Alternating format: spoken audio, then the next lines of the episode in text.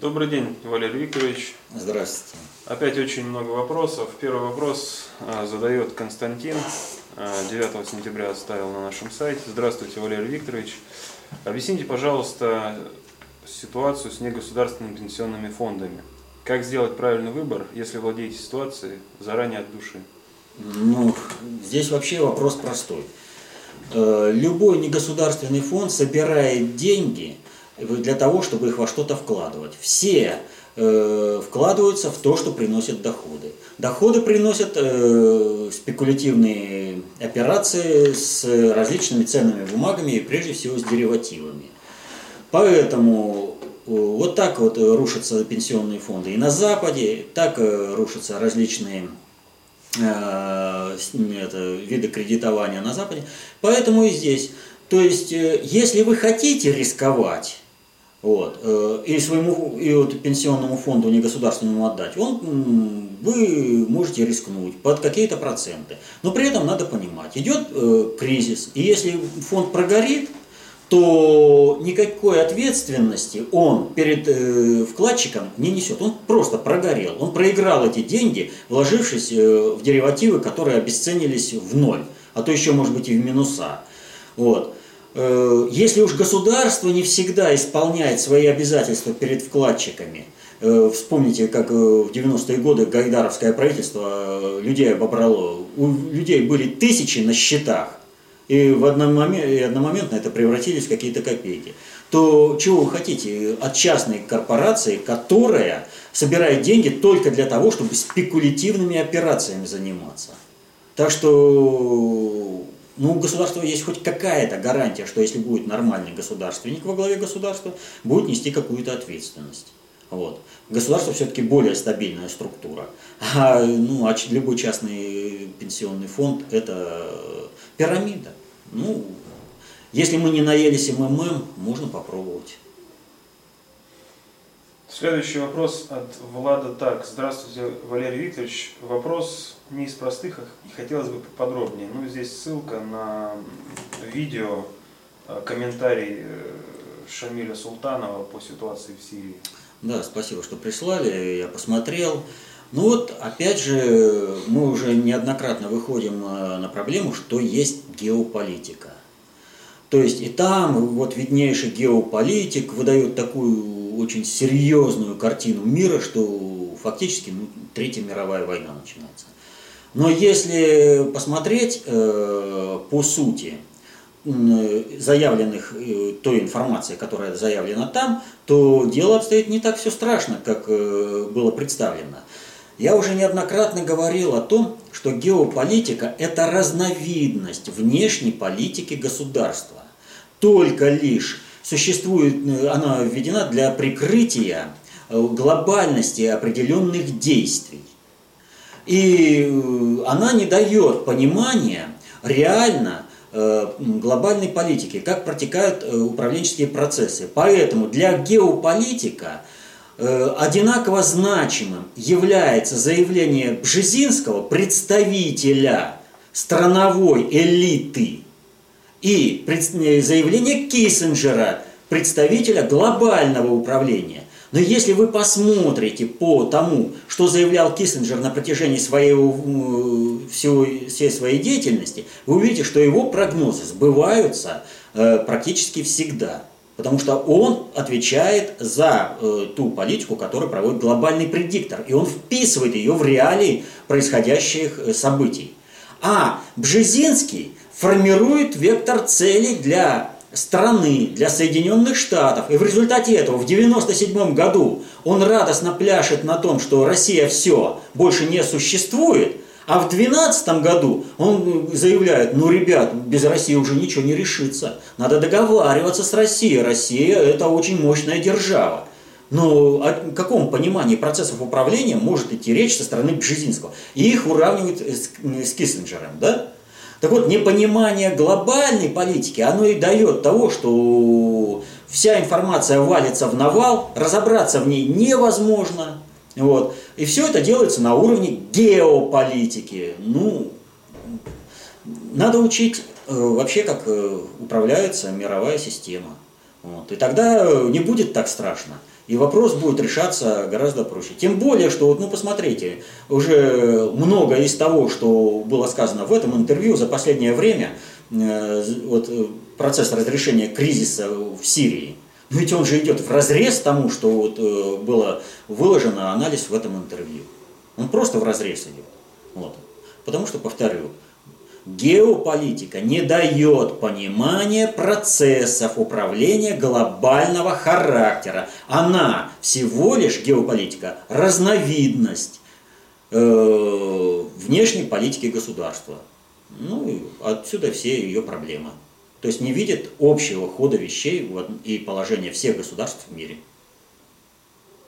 Следующий вопрос от Павла. Э, и первый вопрос, э, ну, который он посчитал глупостью, но так не сказал нам э, удалить его, поэтому uh-huh. мы пытаемся ответить. Поясните, пожалуйста, эпизод с пойманной щукой Путиным в июле и съеденной, не отпущенной, как это сделал Емеля. Привело к тому, что Путин сделал какие-то неверные действия и движения по отношению к русскому народу и был наказан большим наводнением в августе, особенно если учесть затопление еврейской автономной области. А, извините, повторите еще раз э, конец вопроса. Ну, то, что поймали, Путин поймал щуку, Я понял, съели, и съел вместо, да, это, не отпустил, как Емеля. А дальше? И э, это привело к тому, что Путин сделал какие-то неверные действия и движения по отношению к русскому народу и был наказан таким образом большим наводнением в августе. Ага, но наказан, получается, Путин, э, то есть это его затопило, а э, затопил это, в общем-то, народ. И вот где здесь как бы соответствие? Ну, во-первых, если мы берем образ щуки как научно-технический прогресс, то выпустить его из рук, договорившись о чем-либо, но отпустив его плавать по собственной воле, вот, и не контролируя его, может привести вообще к гибели человечества. Это раз. Вот.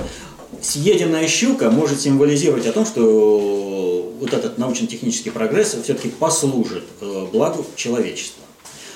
Вот. Поэтому говорить о том, что здесь э, как бы в символьном ряде какое-то нарушение, ну не приходится. А вообще вот как бы связывать вот эти два события, это не совсем корректно. Э, по той простой причине, что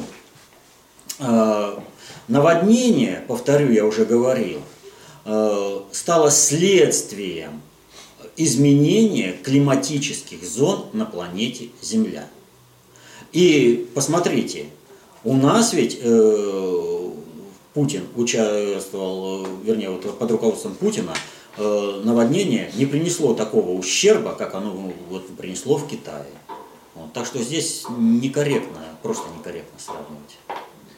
Вот здесь комментарий есть, например, от э, пользователя Перова, что планета не вокруг Путина крутится, и да. разговаривает не только с ним. Попробуйте рассмотреть недавнее затопление не как знак Путина, а в основном как знак людям, которые живут Безусловно. Там, особенно если учесть затопление еврейской э, автономной области.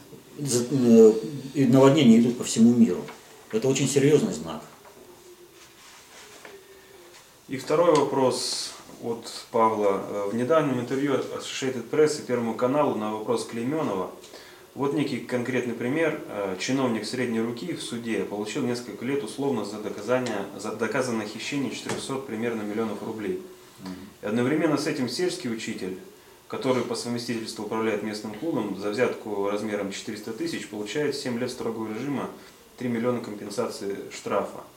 Он, если я не ошибаюсь, многодетный отец, но складывается впечатление, что подобное положение вещей, конечно, невозможно терпеть. Систему необходимо менять.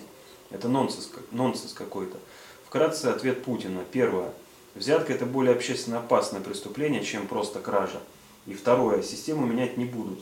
Если учесть, что в 2000 году Путин не был независимым кандидатом в президенты и не был выбран на честных выборах, то возникает вопрос, нет ли здесь скрытого ответа Путина своим протеже – что система не будет меняться, что воспитание новых поколений россиян по системе барин-холоп продолжается, и Путин оправдывает задачи своего работодателя. Ведь созданный последние десятилетия военизированный суд судебных приставов не придет к Сердюкову или Кадырову изымать имущество за кражу из бюджета в любых размерах. А тогда зачем он создан, если не для холопов? С уважением, Павел. Ну, во-первых, что следует сказать, э, что взятка действительно гораздо более общественно опасное деяние, чем просто кража. Вот. А во-вторых, я смотрел это интервью, я читал это интервью. Нигде ни слова, ни намека о том, что систему менять не будут. Более того, Путин постоянно говорит о введении новых правил взаимоотношения э, как между странами, так и э, коррекции а, общественных отношений внутри страны. То есть об этом практически прямым текстом он везде. Я не знаю, откуда вот, ну, что он систему менять не будет. Ну, вы знаете, я вот порекомендовал бы в данном случае, вот исходя из первого и из второго вопроса, э, обратиться к работе внутреннего предиктора от корпоративности к соборности. Вот. И особенно э, глава 10, чтобы вот определиться, с кем э, ведет диалог человек и кого он слышит, когда он слушает кого-либо. Вот. Это вообще для всех полезная вещь. Ну, периодически к этому надо всегда возвращаться. Я имею в виду к теории. Все, следующий вопрос. Да, следующий. Э, Влад 991. Здравствуйте, Валерий Викторович. Поясните, пожалуйста, происшествия, которые произошли в Дагестане. В частности, арест Саида Амирова и смена президента Дагестана. Смотрел комментарий Гидара Джемаля. Так он говорит, что Амиров один из ставленников США. Правда ли это? Да, правда. И именно поэтому мира на Кавказе, и особенно в Дагестане, даже не предвиделось до ареста Амирова. Поэтому для того, чтобы провести арест Амирова, была проведена поистине войсковая операция. Вот. Поэтому это очень... Но для того, чтобы вот провести такую войсковую операцию и устранить Амирова, для того, чтобы пресечь терроризм в том же Дагестане, вот. Э, нужно было сначала выйти на определенный уровень э, с теми же Соединенными Штатами, чтобы не получить ответку гораздо более серьезную. То есть нужно было добиться гарантии того, что Соединенные Штаты на арест Амирова умоются. И они умылись по полной программе. Амиров был как бы смотрящий за Кавказом. Следующий вопрос от Михаила. А, здравствуйте, Валерий Викторович. 10 э, сентября 2013 года исполнилось 20 лет программе «Момент истины» Андрея Караулова. Как вы оцениваете его деятельность в рамках этой программы? Кто за ним стоит? Ну, стоит за ними патриотические круги, вот, это очевидно. Как оцениваю деятельность его программы? В программе очень много полезной фактологии. Но методология подачи этой фактологии, она выражена в фамилии ведущего. Караул. Все пропало. Шеф. Да, все пропало, шеф. Клиент уезжает, гипс снимают. Все, караул. Э, а вот изменить бы методику, методологию подачи материала, и это вот цены бы не было такой передачи, тогда бы она вместо безысходности и безнадеги в умах и сердцах людей сеяла бы э, понимание другого, что нужно сделать, как нужно сделать для того, чтобы освободиться от всего этого, что мешает развитию страны. Ну и очередной э, вопрос э, Иван задает уже третий раз. Знакомы ли с лекциями Сергея Данилова? Да, я просмотрел э, ту самую лекцию, про которую спрашивал первый раз, э, «Дума об, об обезьяне». Специально посмотрел, поскольку ну, человек уже третий раз задает вопрос, и это уже просто как бы не, надо выбирать время, чтобы посмотреть. И что я могу сказать? Данилов обладает некими знаниями, некоторыми знаниями в области этимологии слова. Но что касается вопросов управления, то здесь абсолютно он ничем не владеет. И несмотря на то, что ведущий ему там задавал вопросы, как это произошло, что делать, он ничего не мог сказать, кроме одного. Вот нужно отключить сознательные уровни восприятия информации, и информация сама пойдет в человека, в психику человека. Но информация пойдет в психику человека в зависимости от того, на какую, на, как, на какую информацию будет замкнутый бессознательный уровень психики человека. И очень может даже статься, что пойдет не от Бога информация, от э, эгрегора, который захватил этого человека.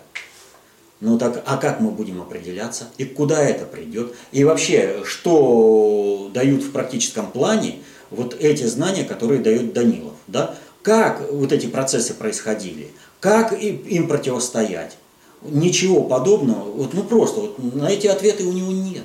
Э, просто вот и слово стоит, вот такое оно то обозначает, вот это вот так. Ну, знаем мы это, а дальше? Ну, одними же эгрегорами это э, не заканчивается, есть конкретная практическая деятельность. Вот у меня, например, он там расчертил, э, в чем проблема Украины, нестроение с Россией, да? И он там вот вывел то, что вот там столько-то процентов русско, русских слов в русском языке, столько-то в украинском, столько-то в белорусском, да? И вот э, поэтому там вот у, у Украины еще там была такая-то история, столько-то войн. Так вот у меня на это э, десятка два сразу вопросов. Потому что если он думает, что войны прошли только по Украине, то он заблуждается. Если цивилизаторская деятельность прошла только по Украине, то он опять заблуждается. В тех или иных э, формах это прокатилось по всей стране, по всему миру. И Украина здесь не обладает каким-то уникальным событием. Да, вот сравнивать Украину и Белоруссию, если взять даже вот в этот аспект, чисто гражданскую, империалистическую войну, отечественную войну, Украина и Белоруссия, да?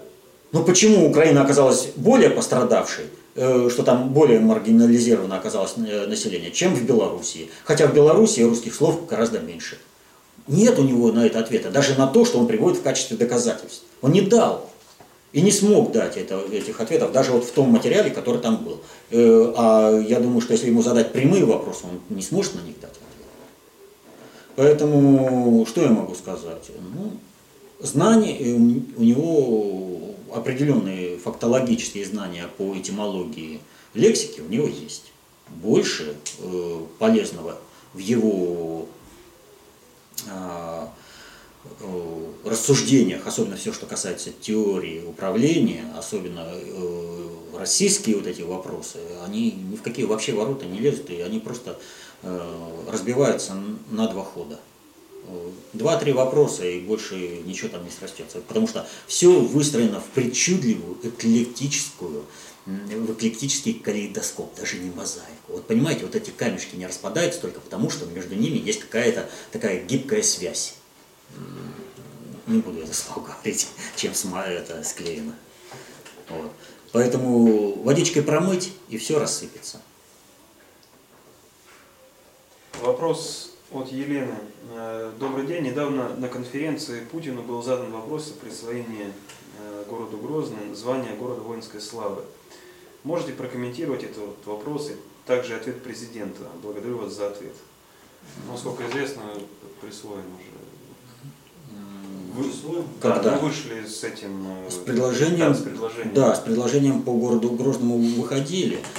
Вот. И вообще, как бы, вот этот вопрос э, не совсем э, понятен в том плане, что если брать историю города Грозного, то он действительно вполне заслуживает э, присвоения звания города воинской славы.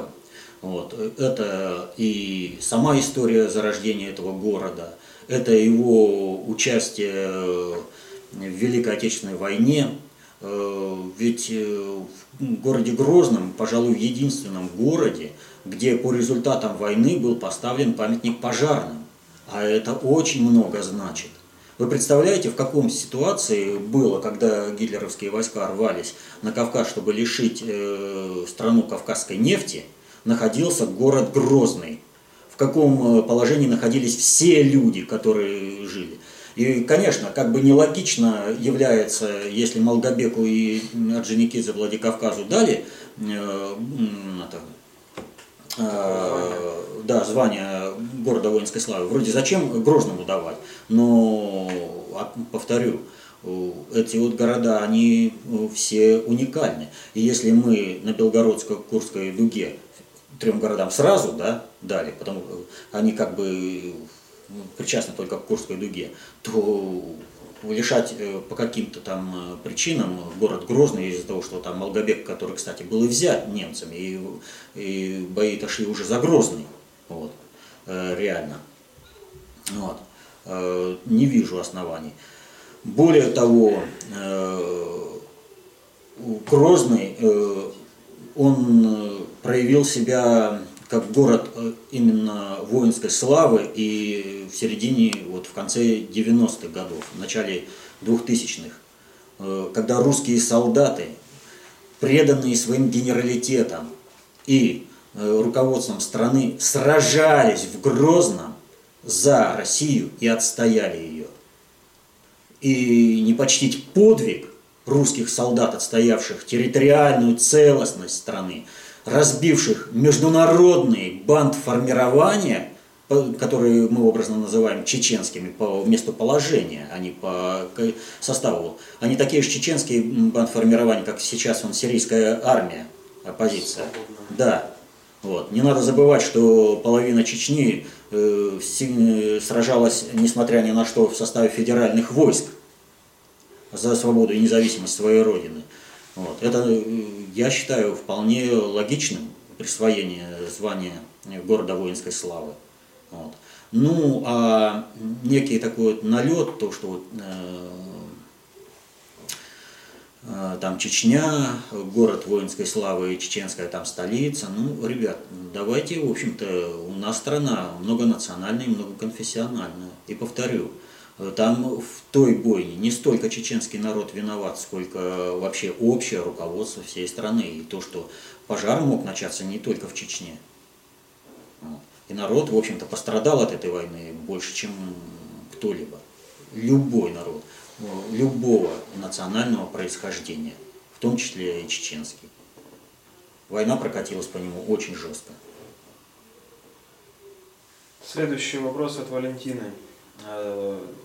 На планете Коп появилась аналитическая записка «Кто разбудил водяного дракона?». Скажите, пожалуйста, ее авторами являются члены авторского коллектива ПССР. Ну там, э, насколько я помню, автор русский соборный управитель РСУ. Очень хорошая записка, актуальна и заставляющая поддерживать интеллектуальный ресурс в бодром состоянии. Благодарю за ответ. А, значит, ну, на первый вопрос вы ответили, что там автор есть, да? Вот. А вообще все работы внутреннего предиктора выкладываются на сайте Дотуру.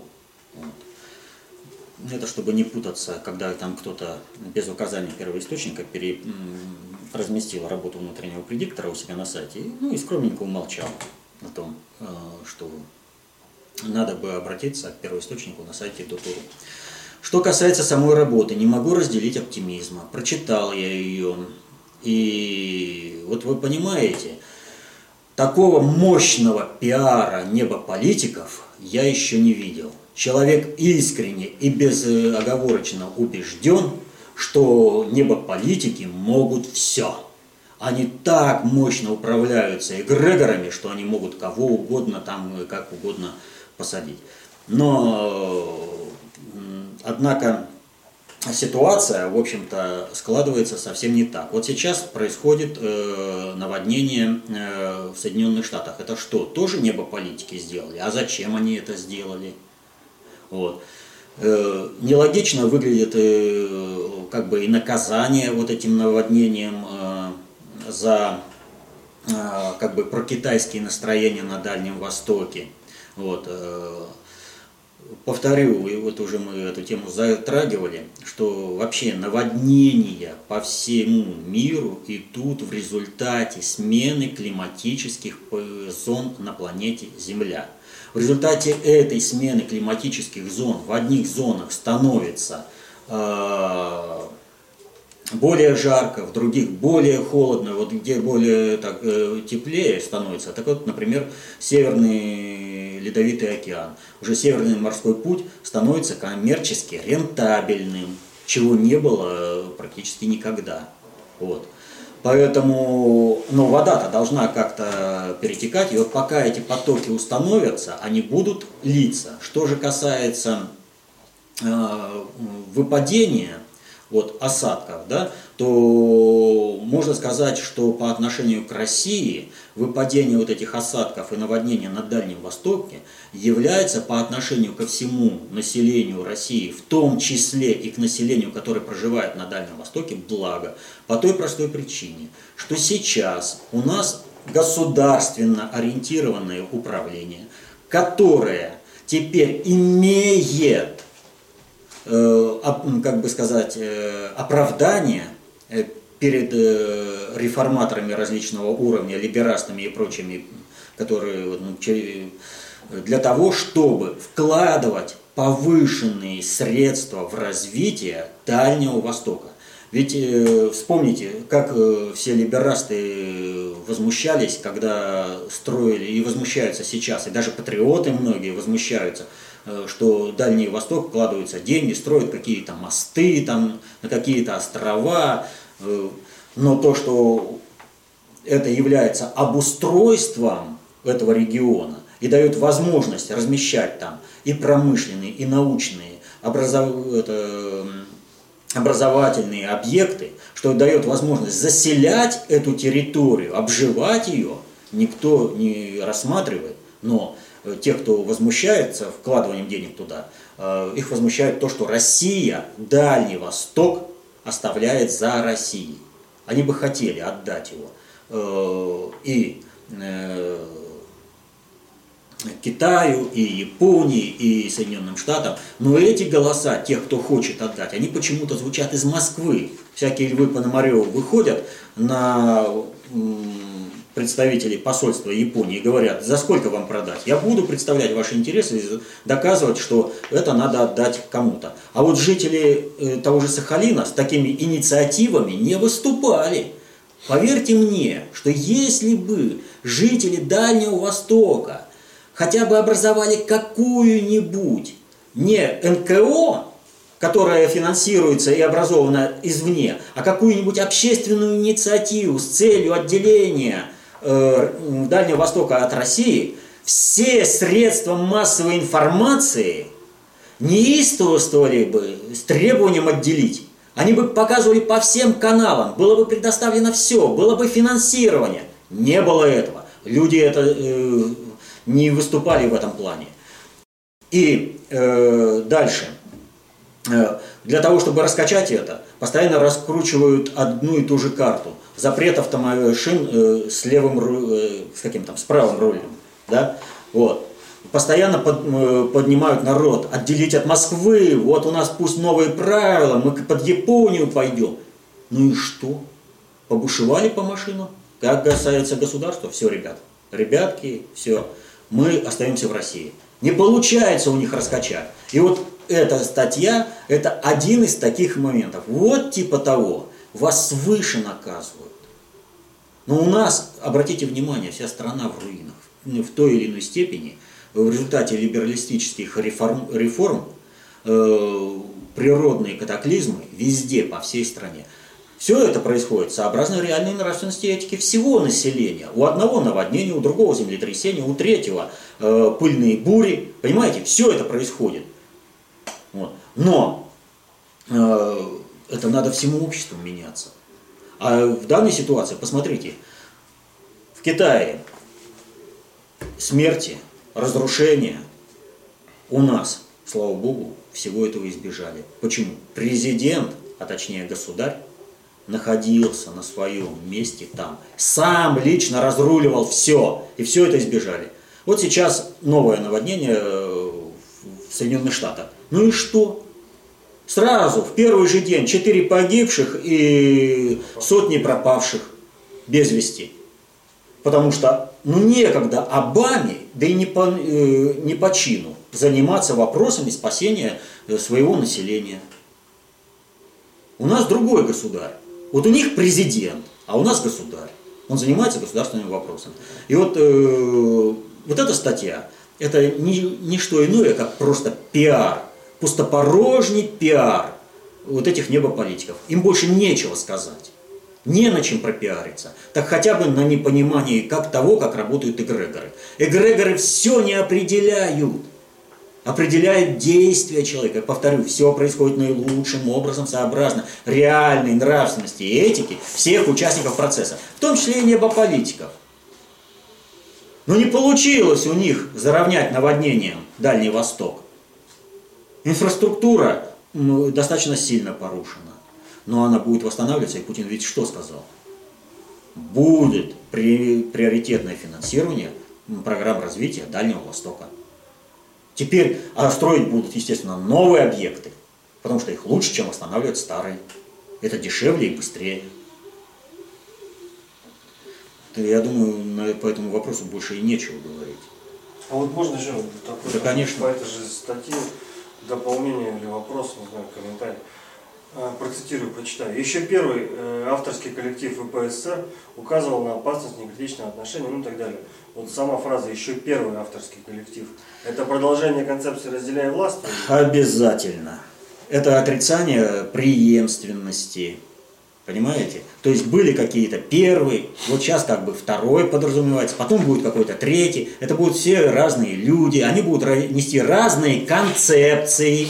То есть, а что вы концепцию общественной безопасности в целостности воспринимаете? Давайте, там какие-то были разные коллективы. Вот вам неизвестно, да, э, по людям ничего. сейчас почему все пытаются узнать, кто, кто конкретно, состав внутреннего предиктора, обязательно – им нужно какой-то клин сделать.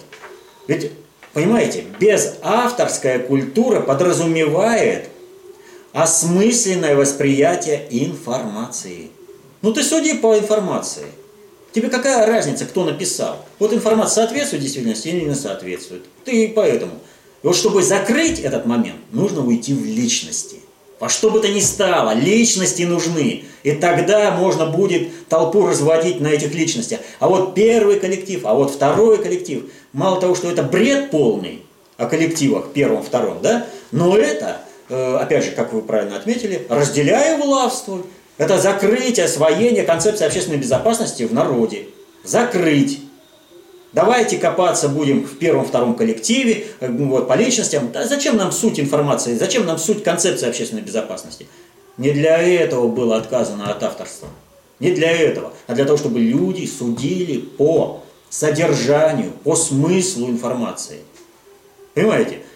Чтобы они сами определили, графоманство это, или же все-таки управленчески значимая социальная информация. И люди определились за это время. Посмотрите, все определились. Управленчески значимая социальная информация. Чего еще надо? Нет. Давайте, а кто? А зачем? А давайте вот там мы будем где-то что-то копаться. Зачем нам изучать концепцию? Нам надо будет в личностях покопаться.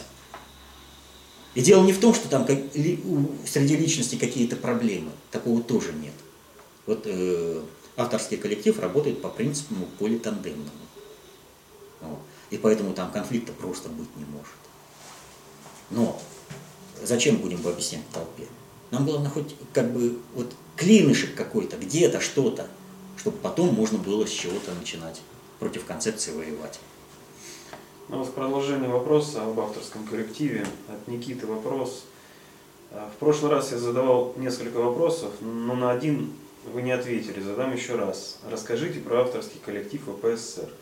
Как они или откуда получили э, такие знания, каким образом они собрались в такой коллектив? Ну, я уже как бы начал на этот вопрос отвечать. Э, э, ну, в общем, ситуация такая.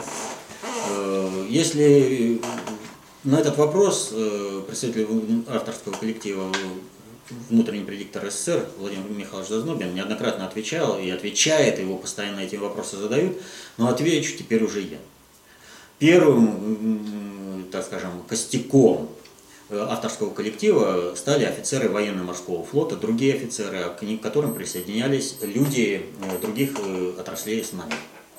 Вот. Собирались они по принципу, по которому формируется любая референтная группа, будь то в Африке, будь то это в Америке, будь в России, где угодно – Этот принцип, он, в общем, выражен в различных пословицах различного, различных стран мира, но русская, она, в общем-то, определяет э, как бы более точно в данной ситуации. Рыбак рыбака видит издалека. То есть, единство э, и направление мысли. То есть, в каком плане э, соответствие этого. Вот эти люди объединялись. Знания даются всегда свыше и даются людям по нравственности. Поэтому никому не закрыта дорога э, в авторский коллектив. Совершенствуйте нравственность, и знания откроются вам, и вам будет что сказать людям. Все. Я думаю, больше не стоит об этом. Вопрос от Андрея.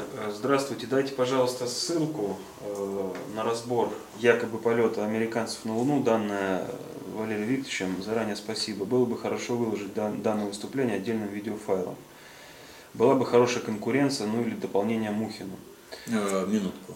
Э, никакой конкуренции с Мухиным у нас просто быть не может, потому что Мухин написал, в общем-то, очень хорошую работу по почвам, э, по грунту. Лунная да, афера. Лунная афера. Это, поэтому какая может быть конкуренция, когда делаем одно дело, когда мы с разных аспектов освещаем одну и ту же проблему? Ну, так что там дальше? Так или иначе, то есть мы здесь дали ссылки на, э, где можно подробно почитать, это записки Запад СССР, как на самом деле шла холодная война, разделы, космическая гонка, лунная афера ЮС, как СССР спасал престиж ЮС и не в коня корм, ну и полностью записка и снова Запад СССР, как на самом деле шла холодная война. Ну, если вы ответ дали, я... Э, ну, просят найти э, видео, ну, достаточно сложно сейчас среди более чем 60 видеороликов 90 часов найти то видео, где якобы Валерий Викторович так или иначе... А почему якобы? Нет, э, почти весь семинар, половина семинара было посвящено этому а, вопросу. ну да, был такой семинар. Частично последние семинары и видеоответы, это вопрос, этот вопрос так или ну, иначе затрагивается. Ну, практически все изложено же в аналитической записке так или там мало что может звучать э, что-то другое, только видео, если. Но это ну, человеку самому, наверное, придется. Фактически может тогда сами поставить перед собой камеры, зачитать ее, ну и сослаться на материал. Нет, ну, если вам нужен ну, либо пусть, видеоматериал. Либо пусть напишет нам, какой хотя бы даты. Мы вырежем, поставим видео, если так сильно нужно. Нет, ну я думаю, что я человек, в принципе, если может сам найти, то он ему какая проблема? Конечно. А, сузить у, поле поиска как-то можно? Ну, я затрудняюсь что-либо сказать, но я думаю... Примерно речь год, идет... год или два назад. Нет, я думаю, что речь идет об одном из э, это, весенних семинаров, э, связанных, э, скорее всего, с полетом Гагарина. Вот, то есть мы так или иначе эту дату должны были отметить, и скорее всего именно поэтому мы там говорили, ну, посмотрите, может быть это видео, может быть какое-то до, может быть после, я не знаю, честно сказать. Вот, но э, был такой у нас семинар, вот, э, Затрудняюсь что-либо сказать, когда это было конкретно, но это не так давно было, это не год, а не два назад. Хотя вот эту тему, как вы правильно ответили, мы так или иначе рассматривали ну, на всех семинарах э, вот, периодически э, все время, что вот, э, записывалось. То есть можно найти и год, и два назад, если эти записи есть о том, что мы говорили. То это просто наращивает, и разные аспекты освещаются. Ну, так или иначе, вся информация вот сосредоточена в этих записках. Да, на сайте. Основная информация именно здесь. Э, вопрос от Виталия. Э, как вы думаете, нужна ли сейчас перепись населения с указанием национальности? Такая перепись, э, она всегда нужна, потому что это показывает, в общем-то, движение национальных культур и их состояние внутри государства. Государство должно обладать о своем состоянии всей полнотой информации. И если появляется, например, такая национальность, как сибиряк, надо понимать, что и это проявление уже сепаратизма. Вот. То есть за этим надо смотреть. А если появятся какие-нибудь еще эльфы, то это уже вопрос э, психологического здоровья населения. Так что обязательно э, перепись э, с указанием национальности надо проводить. Естественно, она должна быть добровольно указываться. И указывать в паспорте национальность не надо. По той простой причине, что всегда те, кто хочет подставить какую-то национальность, э, ну я расскажу такой анекдот. Значит, встречаются э, два товарища, и один говорит, Абраша, ты в этот лес не ходи, там евреев бьют. Ой, э, Юся, я ведь по паспорту русский, а там ведь бьют, не по паспорту. Так вот, я это к чему хочу сказать? Э, нужно, чтобы о человеке судили по делам. Неважно, какой он абсолютно национальности. Вот. А если для нас будет какой-нибудь отмороженный уголовник, который э, просто так убил э, шестерых человек, просто, вот ну в Белгороде, да, он русский, будет лучше какого-нибудь э, Рамшана, это самое, э, ну, я даже не знаю, любого какого-нибудь Алибека, да, приехавшего, но работающего нормально, дворником и чистящим подъезд, ну, и, мы извините, тогда нация кого? И в какие, какие нравственные отношения? И имеем ли мы право тогда на существование? Ну, а Мы должны определить. И вот не должно вот этого быть, понимаете? Не должно вот э, паспортная запись кого-то ставить выше, только по- ну, потому, что у него это паспортная запись. О каждом человеке должно быть суждение по делам. И воздаяние должно быть по делам, а не по национальности. Вопрос от Елены. Э, В последнее время часто произносится такое словосочетание, как генетическая память. С вашей точки зрения, что это такое? Существует ли на самом деле эта генетическая память и как она проявляется? И как вы относитесь к творчеству Сидорова?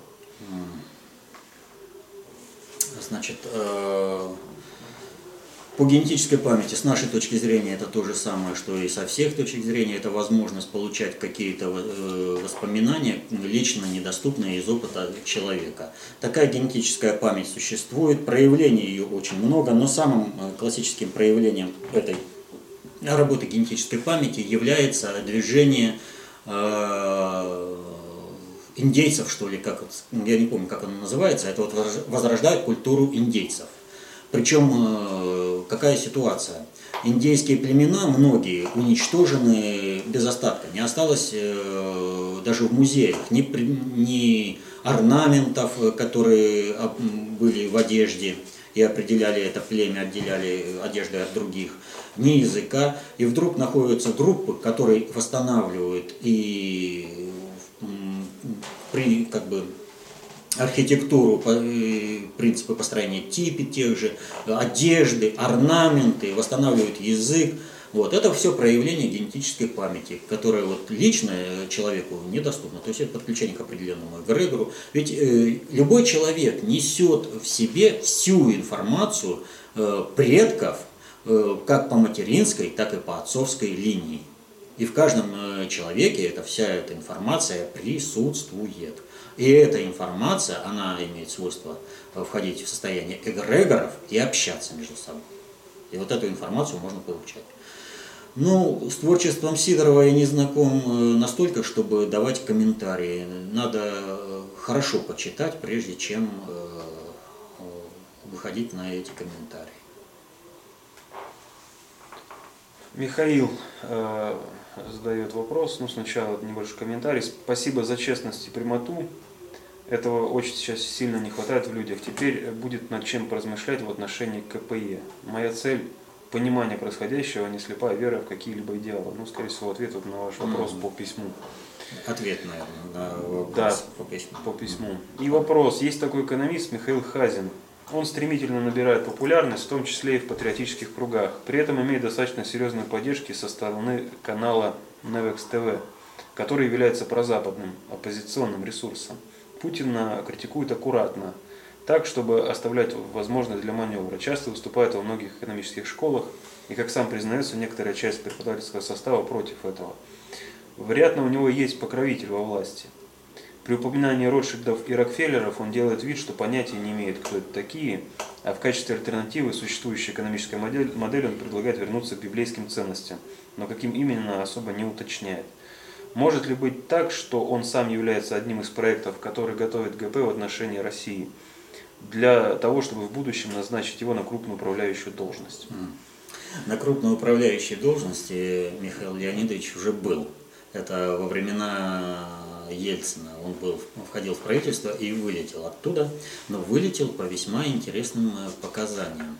Дело вот в чем. Мы неоднократно говорим о том, э, что глобальный предиктор делится на два крыла. Э, евразийское и атлантическое. Так вот, Михаил Леонидович, он работает в группе под названием «Неокон». А кто такие неоконы? Вот вы запустите любой этот, кто называется, поисковик, и вам сразу выйдет на неоконов Соединенных Штатов. Это мощное политическое движение, э, который, в заслугу которому ставят э, крушение Советского Союза, а теперь э, упрекают в крушении Соединенных Штатов. Если посмотреть на деятельность неоконов, то вы прекрасно легко увидите, что неоконы являются инструментом проведения политики глобального предиктора атлантического вот этого крыла.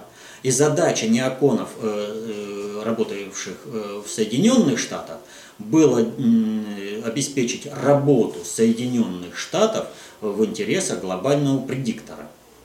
Поэтому когда Соединенным Штатам необходимо было сокрушить Советский Союз, Э, они обеспечивали именно агрессивность э, Соединенных Штатов. Э, Все пошло именно вот в этом плане, наращивание мощи Соединенных Штатов. Но когда президент Буш старший, успокоенный крушением Советского Союза, хотел заняться внутренними проблемами Соединенных Штатов, а ведь мы знаем, по планам глобального предиктора Соединенные Штаты должны были последовать э, судьбе Советского Союза. То именно неоконы в Соединенных Штатах встали э, в ту позицию, чтобы разбазаривать ресурсную устойчивость государства Соединенные Штаты для того, чтобы подвести к перестройке. И они много в этом плане добились. Так вот, если посмотреть э, на деятельность Михаила Леонидовича э, вот с этих позиций, то вы увидите, что э, Михаил Леонидович обеспечивает именно э, такое же взаимодействие, только со стороны евразийского крыла в отношении российского государства.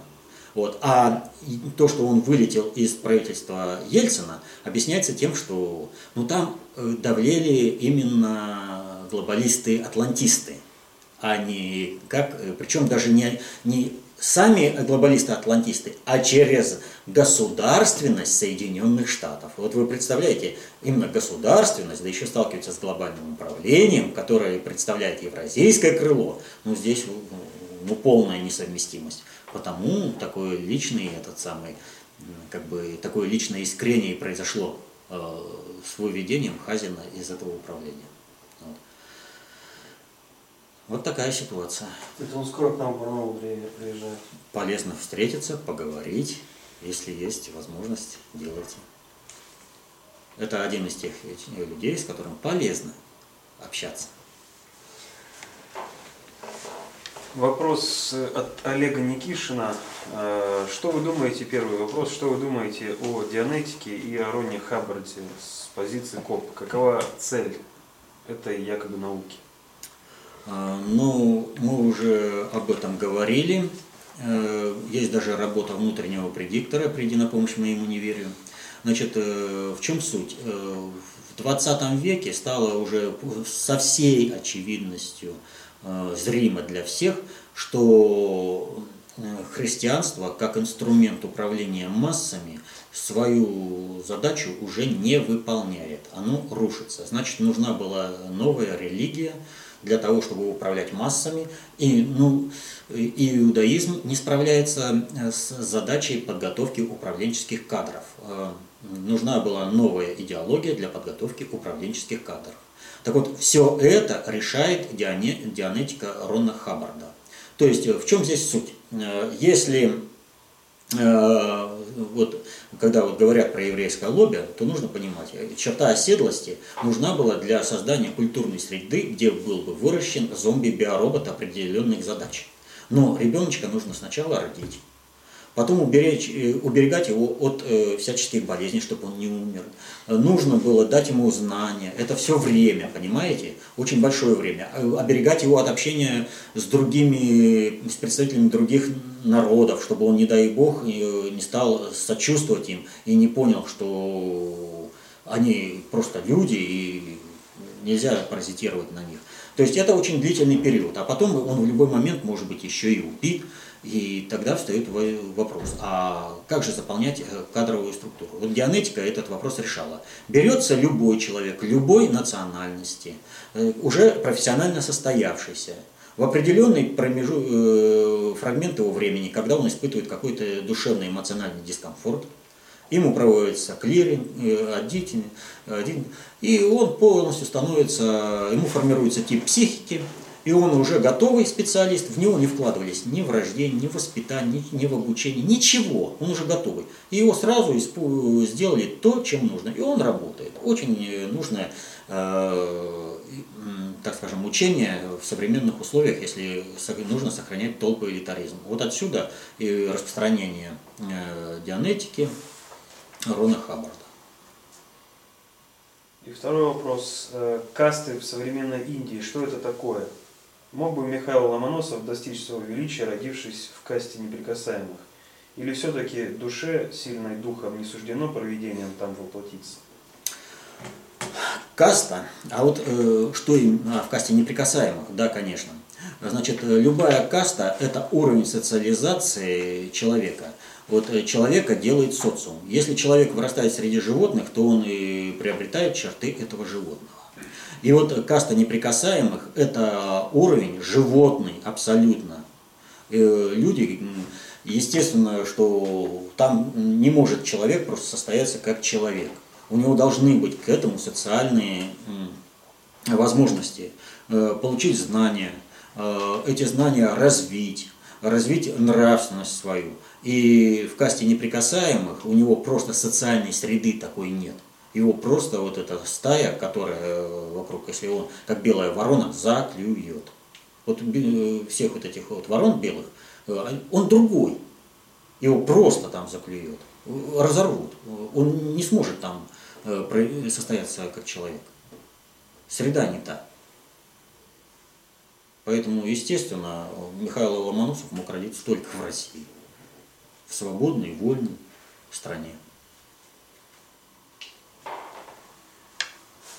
Так, э, следующий вопрос от Влада.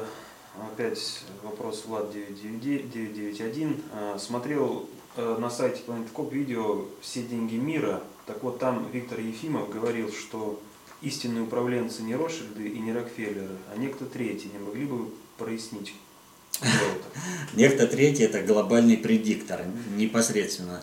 Значит, в двух словах это сказать очень трудно. Значит, в начале этого календарного года, 2013 года, мы при рассмотрении теоретического вопроса э, э, концентрация процессов управления в суперсистемах рассматривали структуру глобального предиктора. И я об этой структуре глобального предиктора говорил несколько семинаров подряд. Вот, это больше, чем один час. Ну, вот единственное, что могу порекомендовать, вот именно вот такая, такой отсыл, э, чтобы более-менее э, вы могли получить это представление. Там, ну, я больше часа об этом рассказываю, и в том числе и рассказываю о всей фальше э, вот этого как бы нам представляя, представление некого конфликта между Ротшильдами и Рокфеллерами. Точнее, не обо всей фальше, а я хотя бы в общих чертах все это объяснить, насколько это не так. Борьба на найских мальчиков? Да, борьба на найских мальчиков. Это, по-моему, весной было или зимой? По-моему, все-таки зимой это было. Где-то в конце января, в начале февраля, насколько я помню. И второй вопрос. Э, расскажите, пожалуйста, об убийстве Лаврентия Берия и кому была выгодна его смерть? Значит, э, вот, э, если Сталин самая изолганная фигура, то Лаврентий Павлович Берия самая замалчиваемая фигура. И попытка изолгать его, она не удалась. Вот эти вот якобы документы его суда, это сплошь фальсификация. Вот. И поэтому по Берии стараются вообще не говорить. Но известно вот что. Берия был управленцем, высококлассным управленцем. С ним стремились работать все. Все самые сложные проекты поручались именно Берии. Именно Берия курировал и э, тайный проект э, по созданию термоядерного оружия. Вот. О чем, кстати, не знали даже многие члены Политбюро. Они потом после убийства Берии только узнали о том, что такой проект существует, финансируется и люди работают. И в этом отношении э, смерть Берии, как ни парадоксально, будет, э, это прозвучит, была выгодна практически всему постсталинскому руководству партии во главе с Хрущевым.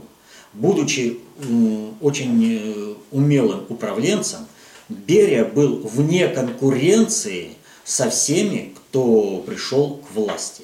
То есть это был вопрос времени, когда Берия сможет переиграть их в вопросах управления и отстранить от власти. Убрать, их каким, э, убрать Берию каким-то другим способом они не могли.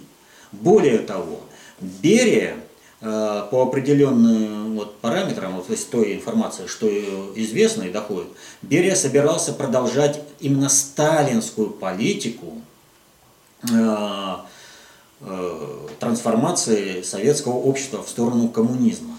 Вот этого троцкисты допустить тем более не могли. И поэтому Берию необходимо было устранять. Повторю, им нужно было именно убить его, поскольку в практической деятельности Берия бы их переиграл. Он был очень талантливым управленцем. Отсюда все эти фильмы, сериалы. Да, против. где клевета, ничем не подтвержденные сказки. Якобы был женщин там к Ну, водили. помешан. Ну, понимаете, ведь каждый свои собственные пороки приписывает тому, кого хочет э, оболгать. Поэтому что они могли? Вот сами они не занимались, вот Берия занимался, он курировал сразу несколько проектов. В каждый проект нужно было вникнуть, знать его суть. И ведь все, кто с ним работали, знали, что Лаврентий Палыч был в курсе мельчайших деталей. Для- А вы представьте себе, если ты по саунам с девочками там гудишь, когда тебе работать с документами. Они ведь, э, понимаете, они и Сталину, да пожалуйста, пусть он ночами не спит, работает над страной, да, мы будем барствовать, отдыхать. Вячеслав э, Михайлович Молотов он правильно сказал. Барствовать начали. Сразу же. Бари новые заявились, а управлять страной не хотели. Управляли страной такие вон, как Берия, да Сталин. Сталин работал по ночам, когда на Дальнем Востоке уже был утро-день, а Медведев- Да, и Медведев- Берия также работал, потому что у него под контролем была вся территория Советского Союза. А И Медведев ему нужно было контачить со всеми. Якобы для улучшения управления страной не мог ничего лучше придумать, как сократить часовые пояса, что якобы Да, и- удобнее со- управлять страной с этой Да, точки зрения. и при этом э, людям доставить колоссальные неудобства. Просто колоссальные неудобства. Он о людях подумал, да? Вот любой государственный, любой человек, вот государь, он думает о людях. А президент, он думает о себе и о том, как бы изобразить из себя, что я чего-то там управляю. И при этом, чем больше я сделаю неприятностей людям, тем лучше мне, резиденту. По той простой причине, что люди, занятые решением этих проблем бытовых, которых я им создал, уже не будут так активно э, противостоять моему дурацкому управлению. И не будут, по сути, судить о том, что есть по сути. Ну, тем самым расписался Да, он, полной э, он в своем понимании проблем управления, в своем э, умении решать проблемы расписался. Вот у него что не, за, что не действие, э, вот что бы он ни предпринял, какую-то собственную, что приватизация, что вот эти часовые пояса, перевод времени. Вот понимаете, везде показывает его профессиональную несостоятельность как управленца. Он ничего не понимает в вопросах управления. Вообще ничего. Понимаете, вот есть хоть что-то, вот э, люди начинают соображать, он вообще ничего не понимает. Это Следующий- вне круга его понятий. Следующий вопрос от зрителя из Чехии. А, Здравствуйте, Валерий Викторович, привет из Чехии. А, Мы также смотрим ваши семинары здесь. 11 сентября Владимир Путин опубликовал сообщение для американцев в Нью-Йорк Таймс. Это кажется очень значимым событием в глобальной политике. Могли бы вы прокомментировать это, пожалуйста? Также символична дата, 11 сентября. Э, Безусловно, все является очень символичным. Публикация статьи Владимира Владимировича в газете «Нью-Йорк Таймс» уже сама по себе является символичным. Дело в чем? Глобальному предиктору для управления необходимы средства информации, через которые он бы доводил посвященным определенную информацию бесструктурным образом. Истории существует э, несколько таких вот изданий, работающих как на евразийское крыло, так и на э, э, Атлантическое крыло, такие газеты. Ну вот к ним можно отнести Financial Times, Mond, э, Süddeutsche Zeitung, ну и вот New York Times. Э, Через них, повторю, глобальный предиктор доводит определенную информацию для э, посвященных о том, как меняется управление и что теперь делать. Обратите внимание, что перед тем, как эта статья появилась, в Риме были развешаны плакаты с изображением Владимира Владимировича Путина в военно-морской форме и с надписью «Я с Путиным». Кому сообщалось о том, что кто с Путиным? Кто у нас, э, какое крыло имеет э, ставку э, в Риме? Государство какое персонифицировано? Атлантическая. Ватикан. Ватикан, евразийцы Граница. евразийцы. Вот, и крыло Папа Римский письмо Путину написал, подтвердил. То есть они заявили, я с Путиным. Появление портретов Путина в Хургаде в Александрии показывало о том, что здесь ключевое звено.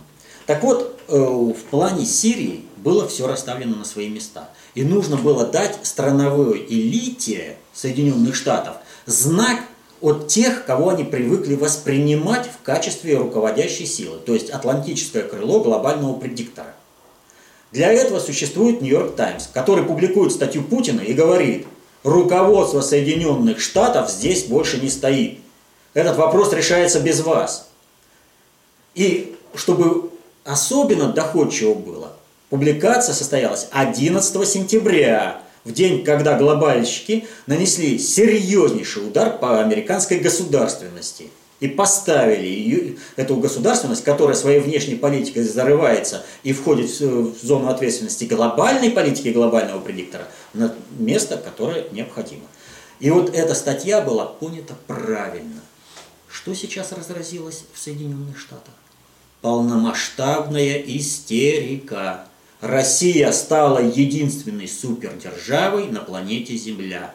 Все, Соединенные Штаты сдулись. И во всем виноват Обама, во всем виноват то, то, то, то. И как мы Путина просмотрели, и Россия встала, и что же вот теперь нам делать? Америку ждет перестройка. У них есть свой Горбачев. Барак Хусейнович Обама. Вопрос от Елены. Да, кстати, что я хочу сказать. Речь идет о чем? Только о творческом э, конкурсе по сирийскому вопросу и связанных с ним э, блоком вопросов. Э, Никто не собирается вот из, из глобального предиктора Путина как бы ставить на место полностью атлантического крыла глобального предиктора. И в этом суть публикации в Нью-Йорк Таймс. То есть ему позволено как бы в этом конкурсе представлять крыло вот это но с интересами, которые он сможет выкружить для России. От Елены. Э, Добрый день. Э, Всемирный банк выделил 50 миллионов долларов на проект управления госфинансами в России. Прокомментируйте, пожалуйста, что это значит для нашей страны и что они еще задумали. А, Я не знаю, в каком, э, как технологически выделены эти 50 миллионов. Вот. Если эти 50 миллионов будут э, привнесены э, из-за рубежа в Россию, то это позволит э, государственному российскому управлению напечатать, напечатать необходимое количество рублей и вбросить в экономику. Это очень хорошая, потому что вещь по той простой причине, что это даст толчок развития нашей экономики. У нас мы можем печатать деньги ровно столько, насколько э, мы э, заработали долларов. То есть мы сначала выкачали нефть, продали, получили доллары за это, а теперь под это дело можем только напечатать рубли. А нам ведь требуется, как сказать, опережающее финансирование многих проектов. И 50 миллионов – это как бы серьезный такой вот вклад в наши возможности работать на перспективу, на развитие потом уже товарное обеспечение деньги. Если же эти 50 миллионов будут браться от нас, то это совершенно другое. Это удар по нам. Вот. Поэтому здесь нужно знать, э, какая технология вкладывания этих 50, 50 миллионов этого Всемирного банка. Поэтому, ну, я сейчас вот не знаю, но что-то мне подсказывает о том, что именно Всемирный банк даст эти 50 миллионов, которые мы сможем использовать э, для развития собственной экономики. У нас вопросы еще есть? Валерий Викторович, еще один вопрос есть, да. тоже от Елены, вот ну, еще у нас на сайте не одобрен комментарий, но последний, крайний. Добрый день, Валерий Викторович. Как вы оцениваете интервью Евгения Алексеевича Федорова по познавательному телевидению 11 сентября 2013 года? Меня что-то настораживает в его словах.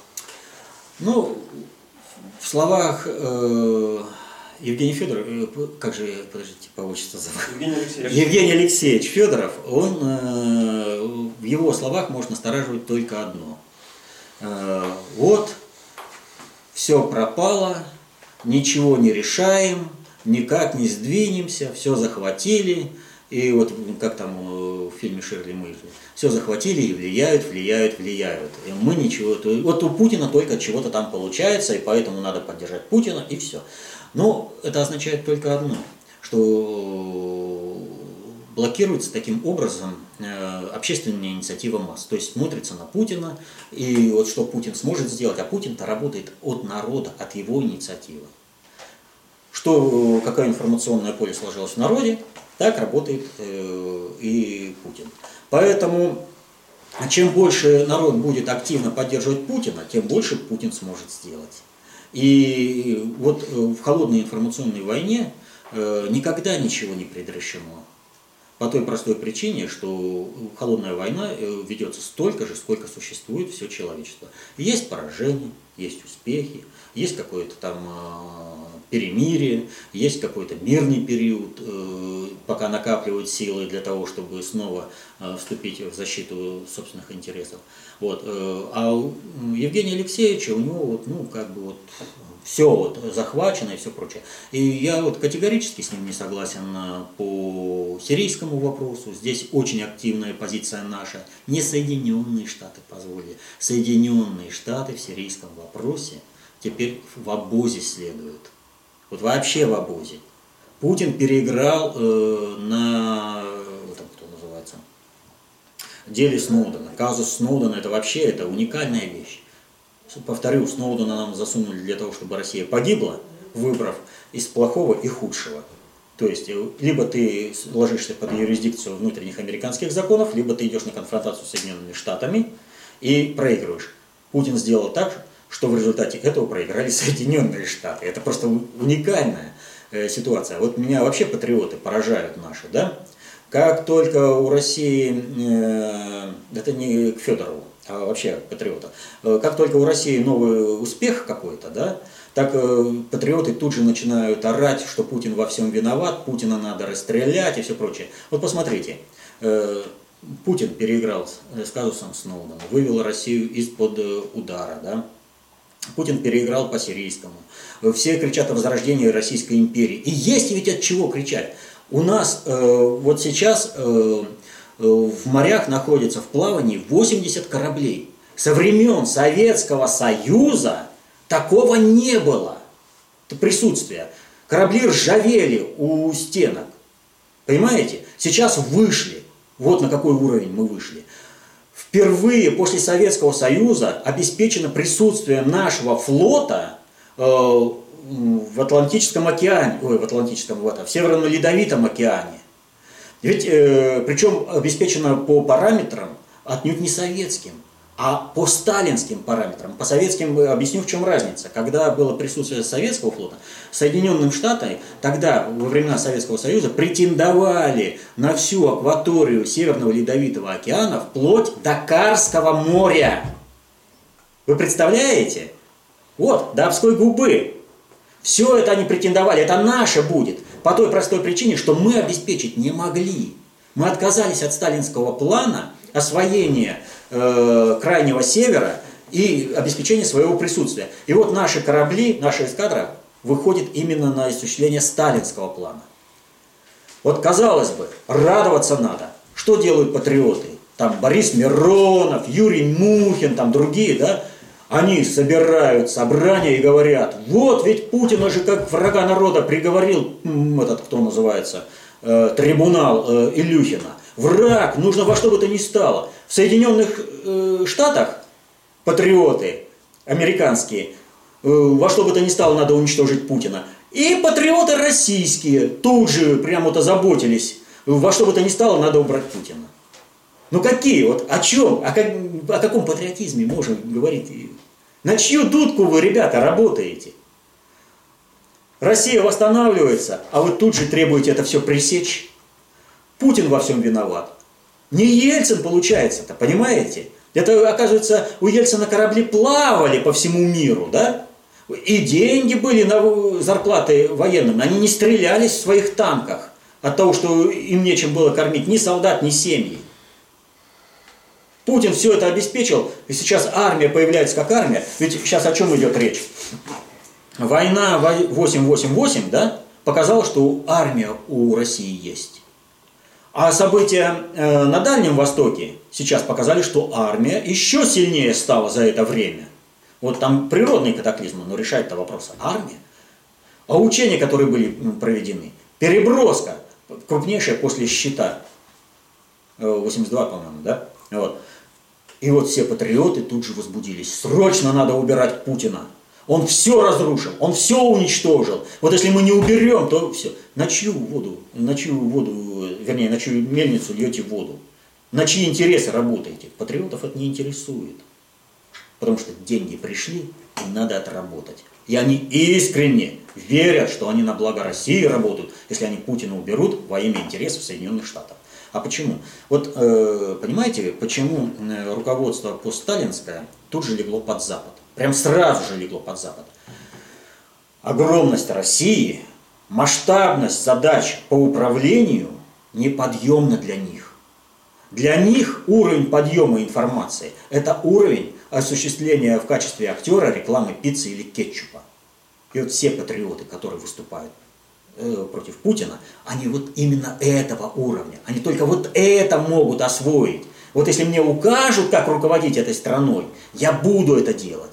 И поэтому э, Хрущев, как мальчик-пионер, сидит перед э, Кеннеди. Кеннеди, а тот на него. Понимаете? Да даже по возрасту они, э, Хрущев, Хрущев представляет страну, которая поставила Соединенные Штаты в такую пузу, из которой они выбраться не могут. Он уже хотя бы поэтому должен был сидеть и смотреть. Обещал Кузькину мать показать. Чего ж ты как пионер перед ним зажался-то? Перед э, этим ветераном революции. Но он преданнейшими глазками смотрит на этого Картера, ой, Картера, это Кеннеди, сидит перед ним и все. А Кеннеди распаленный. И видео есть, и фотографии есть. Почему не показывают? А вот потому и не показывают, что им нужно было это руководство. И вот эти вот патриоты тоже, они видят э, светоч в тех же Соединенных Штатах. Их не стесняет ни в коем мере. Да, вот нам сейчас надо убрать, э, Соединенным Штатам надо убрать Путина, и нам надо убрать Путина. Вот. Я встречаюсь с такими патриотами и говорю, ребят, вот давайте так. Соединенные Штаты враги, вы против них все время постоянно выступали. Они тут все захватили, все управляют. Вы, там 2000 человек работало у Чубайса, там сейчас выясняется, что 20 тысяч, да? Вот. Вы всем этим были недовольны. Вот Соединенные Штаты э, недовольны сейчас Путиным. Они воюют с Путиным. Почему вы помогаете Соединенным Штатам, чтобы убрать Путина? Вот уберем Путина и дальше будем воевать с Соединенными Штатами. Я говорю, вы выиграли много битв с Соединенными Штатами? Нет, не выиграли ничего. С каждым годом становилось все хуже, хуже и хуже. Сейчас у вас есть естественный союзник. Вы Путину хотя бы не мешайте. Пусть он э, истратит силы Соединенных Штатов. Вы будьте той мудрой обезьяной, когда два тигра-то дерутся.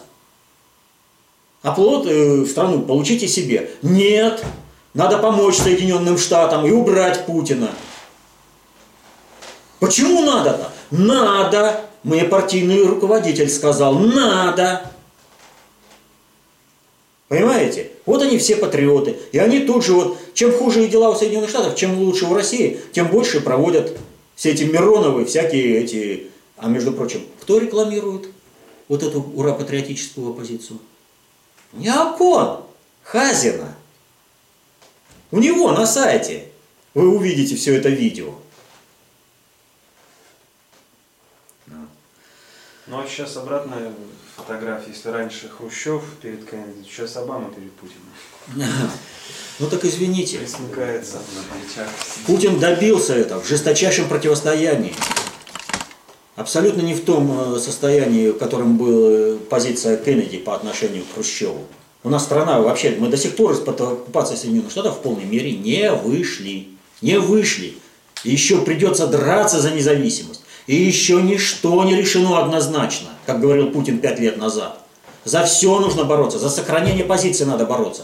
Но если представители президентов прямо на совещании заявляют, что они будут преследовать того, кто попытается выполнять э, распоряжение президента, ну это о чем тогда говорит? А кто расставил таких представителей президента? Президент Пу, этот, э, Медведев. Для чего? Для того, чтобы Путину было невозможно работать с этими представителями президента Соединенных Штатов Обамы. Или кто там будет. Ну все, вопросы у нас закончились. Ну что ж, всем тогда спасибо за работу. До следующих встреч.